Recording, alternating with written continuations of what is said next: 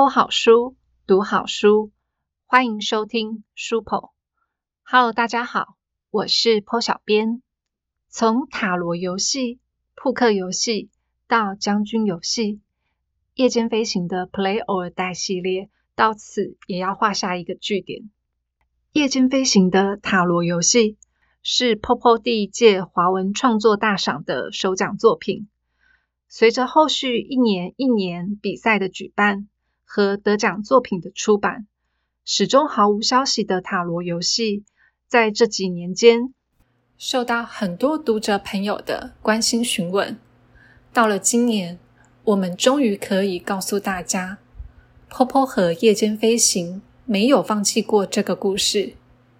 我们花了六年的时间，给了大家一个完整的结局。其实也会担心，六年过去了。还有多少读者记得这部作品呢？可我们相信，好故事不论经过多久，也能够打动读者。谢谢所有等待着这个系列出版的你，也希望还不认识这个系列的读者们，能和我们一起，透过夜间飞行文字的书写，进入韩品如、宋英与李佑祥这三个孩子的生存之旅，藏在游戏背后的谜团。也将在最终集揭晓。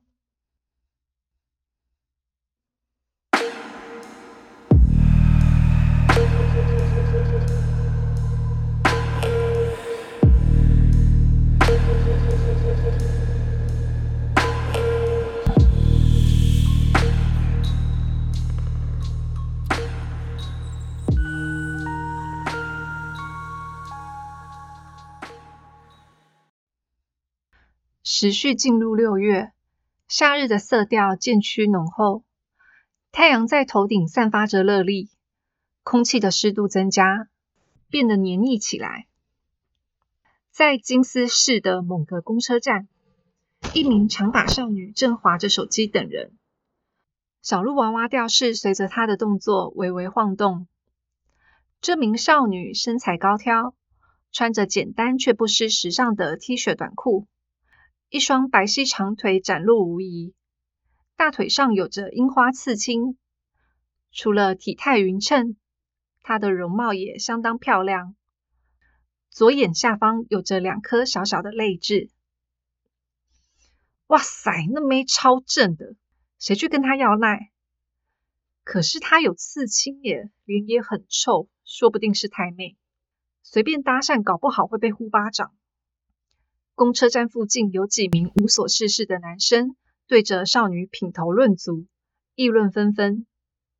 过了一阵子，一名少年来到公车站，向长发少女搭话。少年个头瘦小，长着一张娃娃脸，浅浅的雀斑从鼻头散布至双颊，给人文弱书生的感觉。跟少女站在一起，完全是截然不同的画风。喂，那矮子想搭讪那太妹耶？看他穿的是什么，有够土的。他也太自不量力了，这上有好戏看啦！在远处观望的男生们纷纷嘲笑。然而结果跌破他们的眼镜。瘦小少年和长发少女原来认识，他们有说有笑的结伴离开了车站。对不起，我迟到了。少年，也就是韩品如，不好意思的劳塞。没关系，我没等多久。少女宋英淡淡的说：“我们现在就去历史博物馆吧。”今天是星期天，韩品如和宋英约好了中午在公车站会合，之后一起前往金丝市的市立历史博物馆。探寻这座城市的过去。刚才那些男生的评论，韩品如多多少少听见了。他也觉得自己跟宋英并不般配，两人无论气质还是个性都相差甚远，走在一起确实有点奇怪。看似南辕北辙的两人之所以产生连结，必须追溯到半年前发生的事。当时。韩品如和宋英还有其他同学，莫名被卷入了一场名为塔罗游戏的生存游戏。在那场游戏里，他们经历了一般人难以想象的恐怖，多次在生死边缘徘徊，最终有二十二名同学惨遭游戏夺走性命。存活下来的只有韩品如和宋英，以及原本与韩品如是好友的李佑祥。但这仅仅是噩梦的开端。后来，他们转学至另一间高中。在那里，他们被迫参加了扑克游戏。这场游戏的可怕程度，比起上一场有过之而无不及。韩品如再次陷入了恐惧的漩涡当中，甚至由于被怪物附身而沦为杀人魔。在游戏结束时，他本该因落败而死，却在最后关头被李佑祥所救而得以幸存。并且获得了下一场游戏将军游戏的参加资格。对于李幼祥，韩品如实在不明白对方是敌是友。他曾经和李幼祥是推心置腹的至交，虽然后来分道扬镳，依然无法彻底斩断羁绊。如今，他们这些扑克游戏的胜出者——韩品如、宋英、李幼祥、白修罗。被迫转学，并安排入学办学团体县几会辖下的另一所学校圣信高中，各自进入了不同的班级。虽然暂时回到了正常的高中生活，不过韩品如知道，一切尚未画上休止符。总有一天，他们会迎来名为将军游戏的命运。这几个月以来。韩品如和宋英没有虚度时光，而是积极的寻找着破解游戏的方法。今天参观历史博物馆，也是为了搜集资讯。历史博物馆就在公车站附近，两人步行了五分钟左右，便抵达目的地。从外观来看，这座博物馆占地广阔，但只有一层楼，外墙漆成了灰黑色。给人的感觉有些沉重。韩品如和宋英前往售票处购买门票，售票员正在懒散的划着手机。瞧他那副爱理不理的样子，即使有人逃票，大概也不会被发现。踏入博物馆，只见四周灯光昏暗，气氛压抑，时间仿佛在此停滞。厚重的地毯吸走了参观者的脚步声。人们都有意识的降低说话音量，让此处安静的如同葬礼会场。同样是假日消遣的好去处，但跟水族馆、动物馆等热门景点相比，这里的人流少得多，且参观者大多是中老年人士。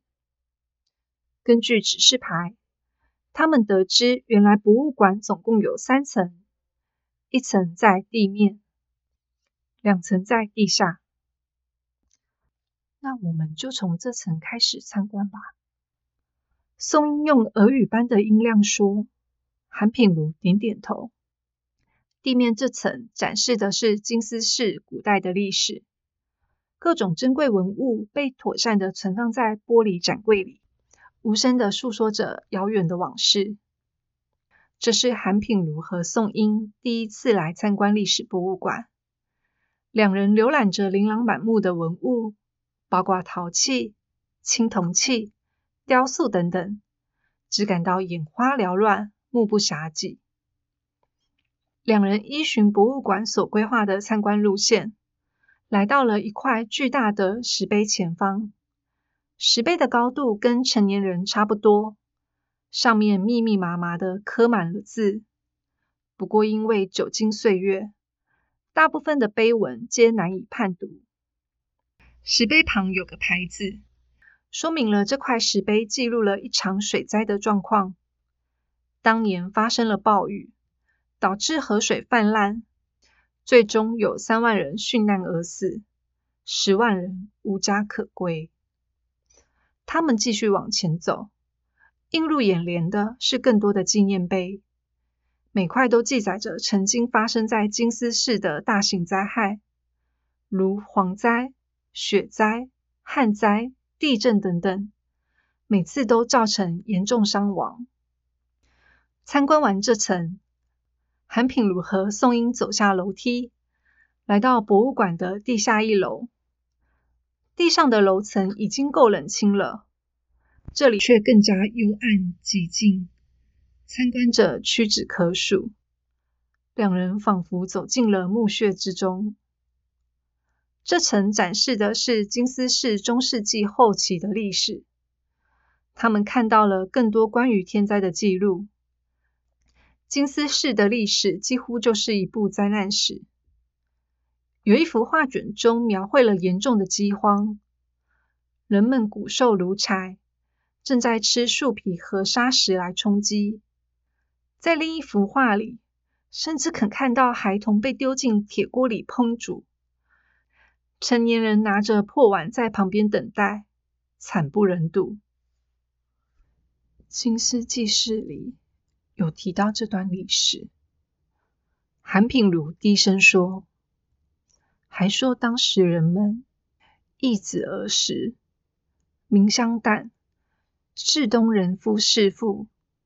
世西人妇是夫。先前在扑克游戏中，有个叫英露的女孩找到了一本名为《金丝记事》的古书。游戏结束后，韩品如和宋英花了许多时间研究那本书，并借此了解到金丝市和邻近地区许多不为人知的历史。金丝市曾经发生一场史无前例的大饥荒。在惊慌最严重的时期，却因为发生了某件事，使得这场灾祸神奇的平息。自此之后，向来多灾多难的金丝市竟迎来了太平盛世，百姓安居乐业，五谷丰登，人口一开始增加。然而好景不长，过了一段安稳的日子后，灾害再次降临。这次是由蚊子引起的传染病，几乎令金丝市人口削减了三分之一。接着也是发生了某件事，这才让疫症稍停。因为金丝记事记载那件事的页面不巧被虫蛀烂了，他们无从得知到底发生了什么事，于是才决定前来历史博物馆寻找资料。可惜这里似乎也没有任何关于那件事的线索。韩品如和宋英继续往地下二楼前进，越是往下走，氛围便越阴冷。来到地下二楼后，明明空调没多强，他们却觉得犹如置身于死寂的冰窟。这层楼没有其他参观者，偌大的空间里只有他们两个人。眼前展示的是近现代历史。近代以来，金丝市再也没遭遇过任何严重灾害，持续蓬勃发展着。如今已成为人类发展指数极高的地区之一。由于已经进入了现代社会，这里的展品大多以照片、文本、影音档案为主，关于重要事件的记载亦更为详尽。跟灾祸连年的古代相比，金丝市近代的历史显得相当和平，甚至称得上平淡。唯一值得注意的是，在十九世纪末期，因西方文化和宗教大举传入，本地的传统宗教日渐式微，还被批评为封建迷信，信奉的人变得越来越少。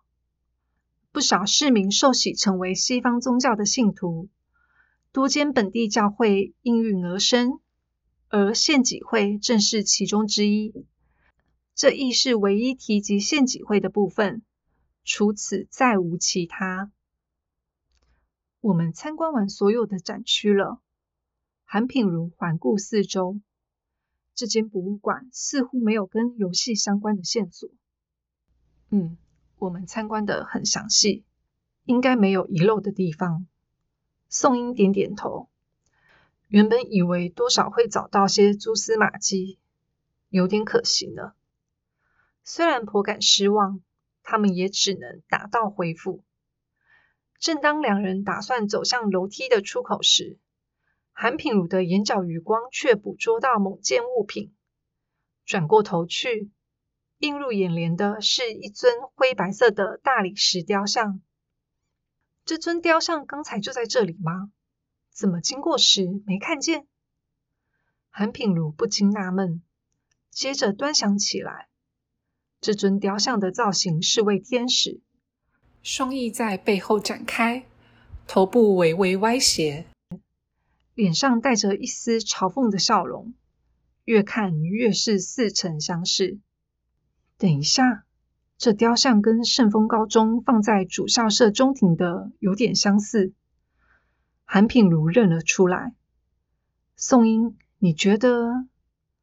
他话还没有说完，雕像的眼睛忽然流下两行鲜血，头上长出了恶魔的角，嘴巴大大的裂开，发出了高亢刺耳的邪恶笑声。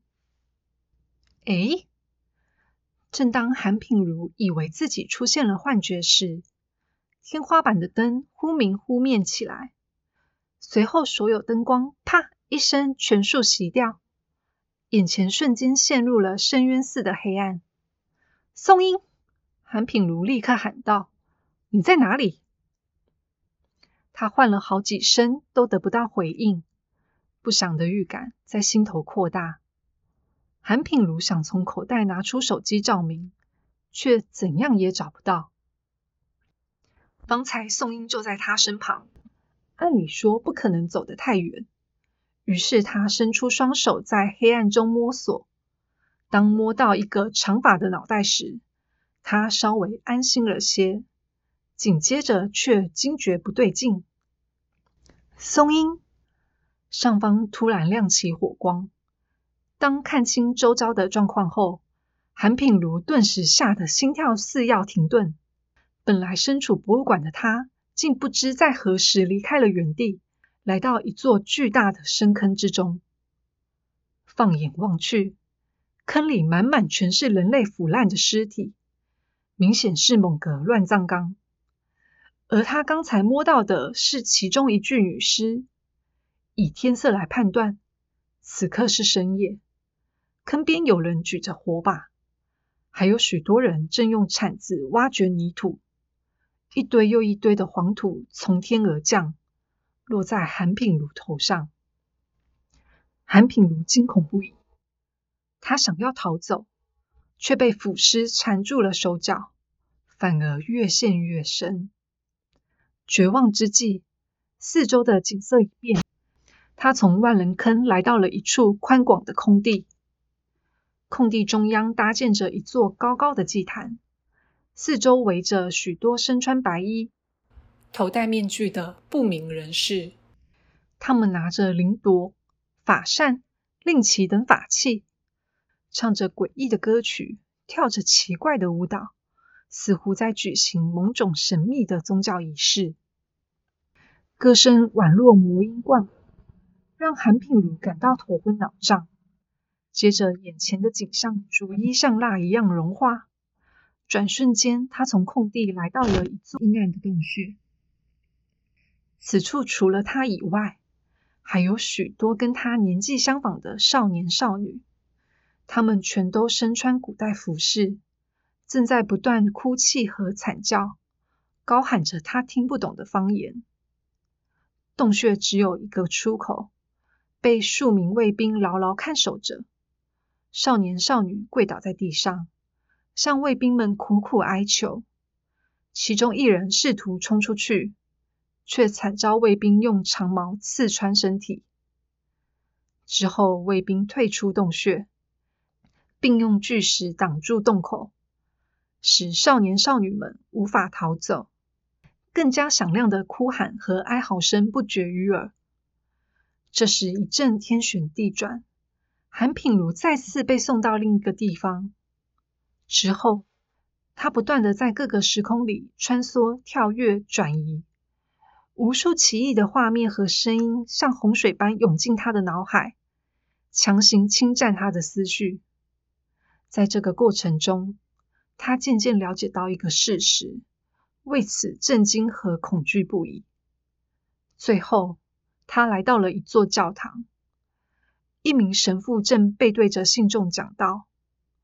当神父转过头来时，那张脸突然变成一个黑洞漩涡，韩品如身不由己的被吸了进去。啊！韩品如醒来。发现自己返回了历史博物馆，他仍在地下二楼，正躺在一张供参观者休息的长椅上，全身都是冷汗。他的身旁站着一名满脸不耐烦的博物馆员工，正是那位售票员。既然醒来了，那应该不用叫救护车了。售票员碎碎念：“居然在参观时晕倒，这里的展览是有那么可怕吗？”韩品如马上寻找宋英的身影，并在稍远的一张长椅上看见了他。他挣扎着起身，明显也是刚刚才醒来。待售票员离开，韩品如心有余悸的对宋英说：“那个，我刚才做了一个很诡异的梦。”我也是。宋英皱眉：“我梦到了乱葬岗祭祀仪式。”还有很多奇怪的场景。原来你也……两人陷入了沉默，回忆着在梦中经历过的种种场景，越想越是毛骨悚然，浑身冰凉。那个梦的内容是真实发生过的事吗？韩品如颤抖着嗓音：“如果是真的，那那未免……那那未免……”我也不晓得那个梦的真实性究竟如何。宋英低声说：“但如果是真的，那么我们可能已经找到了终结游戏的方法了。”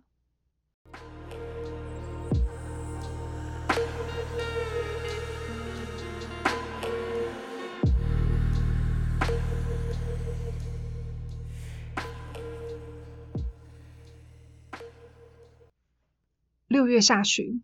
夏日正式降临大地，圣信高中校园里的树木果实累累，金沉沉的杏子挂满了枝头。圣信高中是圣丰高中和圣英高中的姐妹校，跟圣英高中相似，亦是位于毗邻金斯市的某个市镇。圣信高中为综合型学校，包含了高中部、高职部和寄宿部，甚至还有夜校。教学大楼和各种设施多得夸张，就连学生都会在这里迷路。午休时间，韩品如和宋英在称为本馆的教学大楼顶楼共进午餐。自从进入圣信高中后，他们便养成了一起吃午餐的习惯，这天也不例外。两人吃着从学校餐厅买来的便当，有一搭没一搭的聊天。跟这间高中的大部分学生一样，他们聊天的内容大多围绕着校园的大小事，以及即将来临的期末考。时光飞逝，一眨眼，他们已经准备要迎接高中生涯的最后一年了。但是他们知道，自己有很大机会无法升上高三，而这一切自然是拜手机里的将军游戏程式所赐。为了应付这个游戏。韩品如和宋英进行了不少事前调查，除了在月初参观了历史博物馆，他们也把整座校园里里外外翻了个遍，并且记下了庞大复杂的校园地图。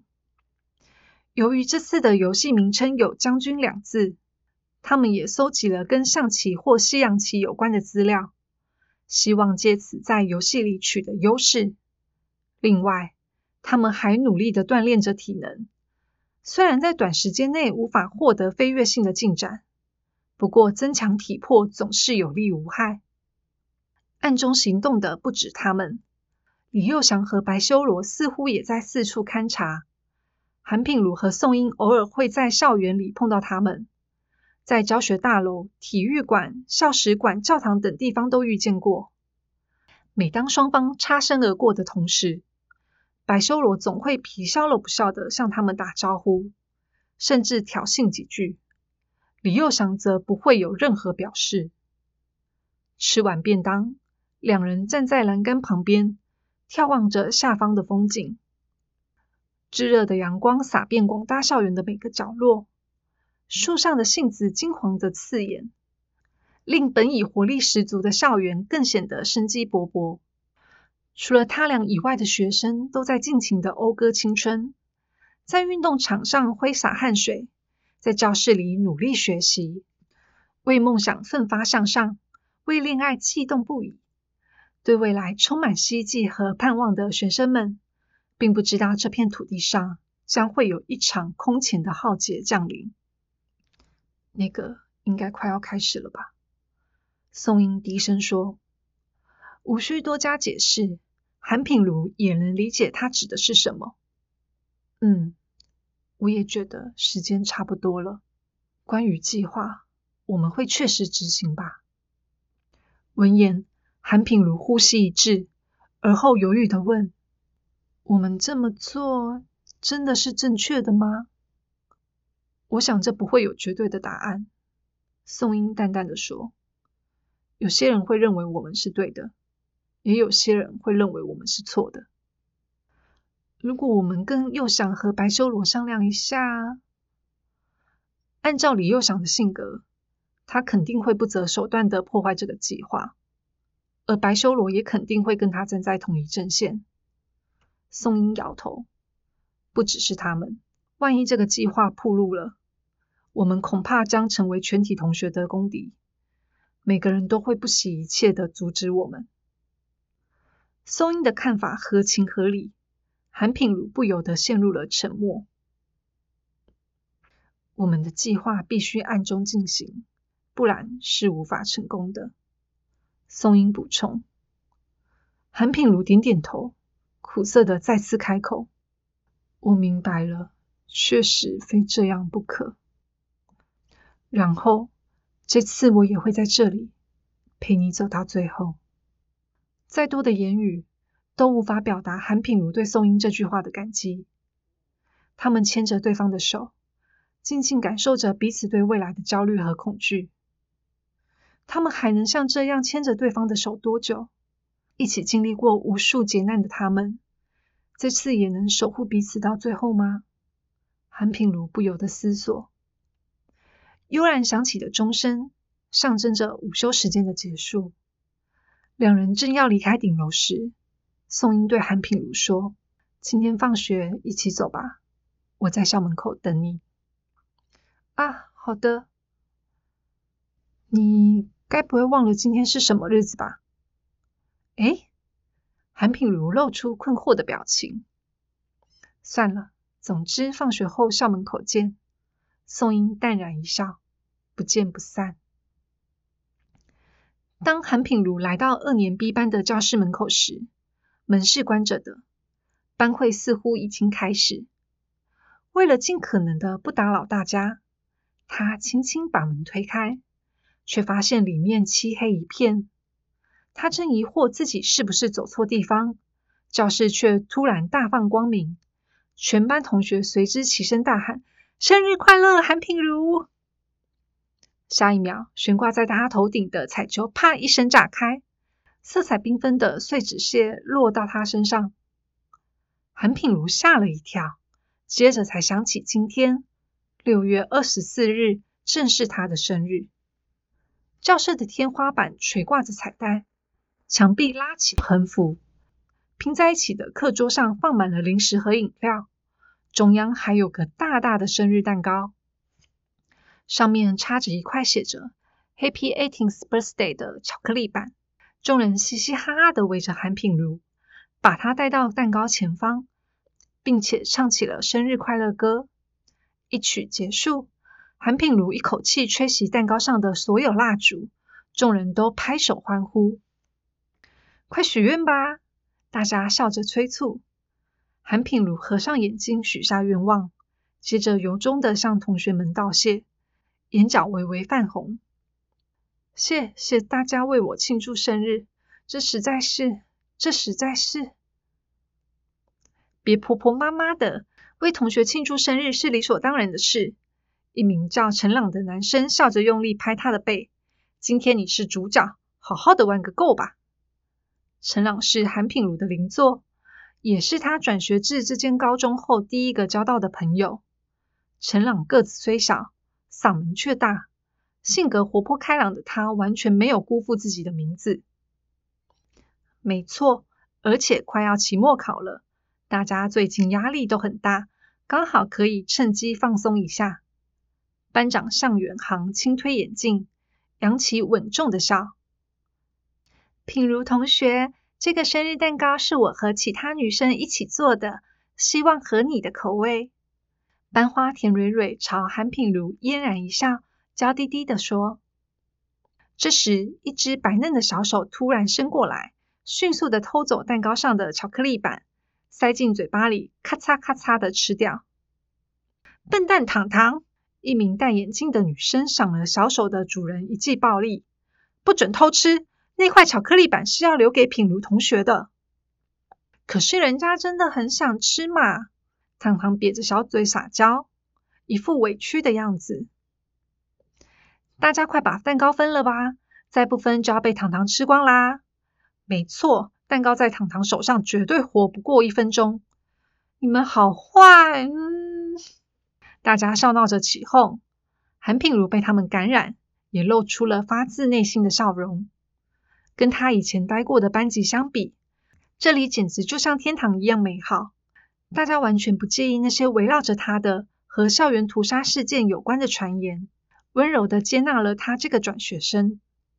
三个月以来，韩品如没见过班上有任何人被欺负，每个人都十分善良亲切。彼此间充满了同学爱，气氛愉快融洽。韩品如，祝你生日快乐！一名金发男生微笑着交给他一份包装精美的礼物。我代表全班同学将这份礼物送给你，这是我最喜爱的一本书，希望也会让你有所得。谢，谢谢大家。韩品如感激的接过，他很喜欢阅读。能够收到书作为礼物，最是高兴不过。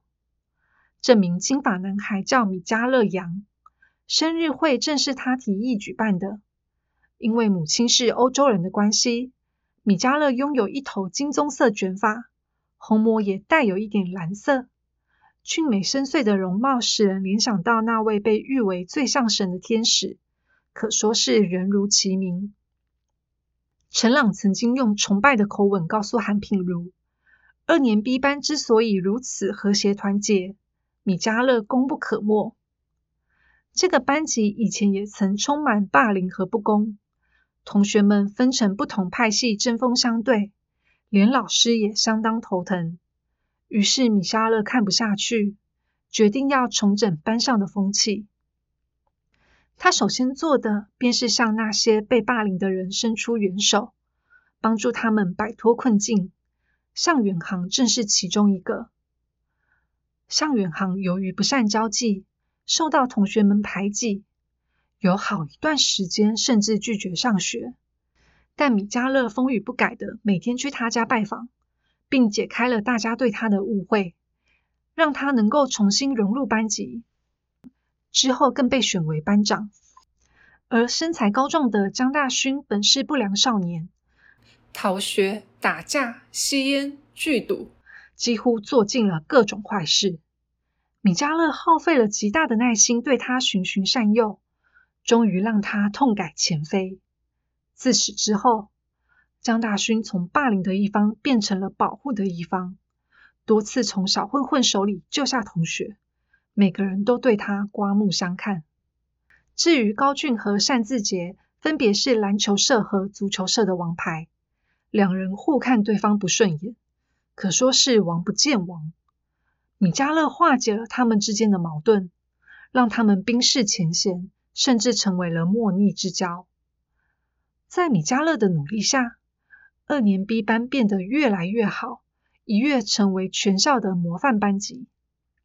如果把二年 B 班看成一个国家，米迦勒就好比这个国家的灵魂。向远航和江大勋则是头脑和剑，在他们的守护和带领下，二年 B 班如同乌托邦一样和谐美好。嘿，我们要不要来玩桌游？有人兴致勃勃地问。好哦，要玩什么？我有扑克牌，用这个来玩游戏吧。听见最后一句话，正在喝柠檬水的韩品如立刻呛了一下，连连咳嗽起来。你还好吗？一道清脆的女声担心地问，轻拍他的背脊，并把面纸递给他。韩品如接过面纸，抬头看到了一名温柔秀气的女生。她的旁边站着另一名同学，两人的容貌、身高、体型十分接近，但一看制服便能知道他们的不同：一个是男孩，一个是女孩。他们是双胞胎尹小生和尹木生，小生是哥哥，木生是妹妹。虽然是异卵双胞胎，两人的外形却是罕有的相似。谢谢谢。韩品如向他表示：“不客气。”尹木生莞尔一笑。最后，米迦勒决定玩狼人杀，于是同学们围成一圈，韩品如也抛开了心结，投入游玩的气氛。在生日派对的下半场里，教室内欢笑不断，每个人都乐在其中。如此温暖的一个班级，韩品如实在不忍心目睹一切分崩离析。他衷心期望方才许下的生日愿望能够实现，希望日常生活能够一直持续下去，将军游戏永远不会出现，不会再有任何人牺牲。虽然知道这个愿望实现的机会极其渺茫，他还是在内心暗暗期盼着。快乐的时光总是稍纵即逝，随着放学钟声响起，生日派对迎来了结束。每个人在离开前都再次祝韩品如生日快乐，让他很是不好意思，同时也觉得心头盈满了暖意。韩品如接着离开二年 B 班所在的本馆，往校门的方向走去。在放学的人潮里，他捕捉到一名女孩的身影。这名女孩也是韩品如最想从她口中获得生日祝福的人。女孩回过头。对他露出一抹冷淡的微笑，他也报以笑容。宋英、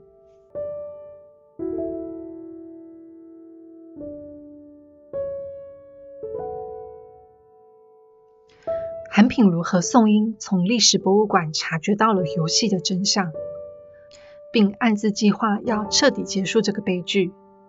之后，将军游戏一如所料的展开。这次的规则是团体作战。圣信高中二年级的四个班级被分为四个国家：黑之国、白之国、红之国、蓝之国。只要在时限内消灭其他三个国家，便能够胜出游戏。每个学生都仿照西洋棋被分配了阶级，阶级较高的人能命令阶级较低的人做任何事。且不同阶级各自拥有不同的异能。另外，若国王死亡，所有国民也会死亡，等同于灭国。韩品如和宋英分别属于白之国和红之国，且阶级都是士兵。他们透过西洋棋的特殊规则，改变了自己的阶级和阵营。宋英加入了白之国，成为了皇后，而韩品如晋升成为骑士。扑克游戏中的另外两位幸存者李永祥和白修罗，隶属于黑之国和蓝之国。但想不到的是，白修罗利用自己蓝之国国王的身份，命令所有国民自杀，再利用规则将自己换到黑之国，投靠李幼祥。瞬间，蓝之国形同灭亡。李幼祥尝试说服韩品如也加入黑之国，却被韩品如拒绝了。随即，国与国之间展开对抗，白之国大举进犯红之国，大获全胜。趁着这股气势，白之国向李幼祥所在的黑之国送去劝降书，黑之国不愿投降，于是白之国发起战争，包围了黑之国所在的图书馆。韩品如和宋英也在进攻部队中。却不幸遭遇李幼祥布下的陷阱，许多人在图书馆被毒气折磨致死。韩品如和宋英虽有铠甲的保护，也不可避免遭到毒气的侵袭。白之国和黑之国都因这场对抗伤亡惨重，宋英重伤，在韩品如怀里断了气。到了最后，竟只剩下了分别成为了两国国王的韩品如和李佑祥。而到了这个时候，韩品如还能实现和宋英的计划，让这场游戏画下休止符吗？和前两本不同，比起人与人之间的竞争，将军游戏更重视群体之间的对抗，还有个人与群体之间的微妙关系。有看将军游戏后记的读者听到这里，大概知道 PO 小编要讲什么了。这段夜间飞行的往事不仅令他难以忘怀，PO 小编看了也很有感触，因此在这里想要和大家分享。夜间飞行高中时，班导为了团结班级，在考试前为大家加油打气，举办了一次集气大会。那次聚会很成功。许多人深受感动，几乎每个女生都哭了，但夜间飞行却哭不出来，甚至觉得有些尴尬，但还是努力迎合气氛。之后，女生们一起擦去眼泪，那些没哭泣的女孩却被当成了异类。对于大多数的高中生来说，社会就是自己所属的班级，在班上被否定，就像被整个社会否定了。因此，很多人都会刻意的融入群体，甚至做出自己不愿意做的事。我想，很多人应该都有同感。那些我们曾经参与过的社群活动，你是不是也勉强自己坐在角落，没有感情的拍手？想要离开，又怕被说不合群。离开学校，进入职场后，这样的情况也不会因此减少。大部分人还是顺应主流。不愿意做特立独行的一份子，在将军游戏中，韩品如勇敢地在群体中提出了异议。换作是你我，能有这样的勇气吗？书铺读好书，到此为止，我们下期再见，拜拜。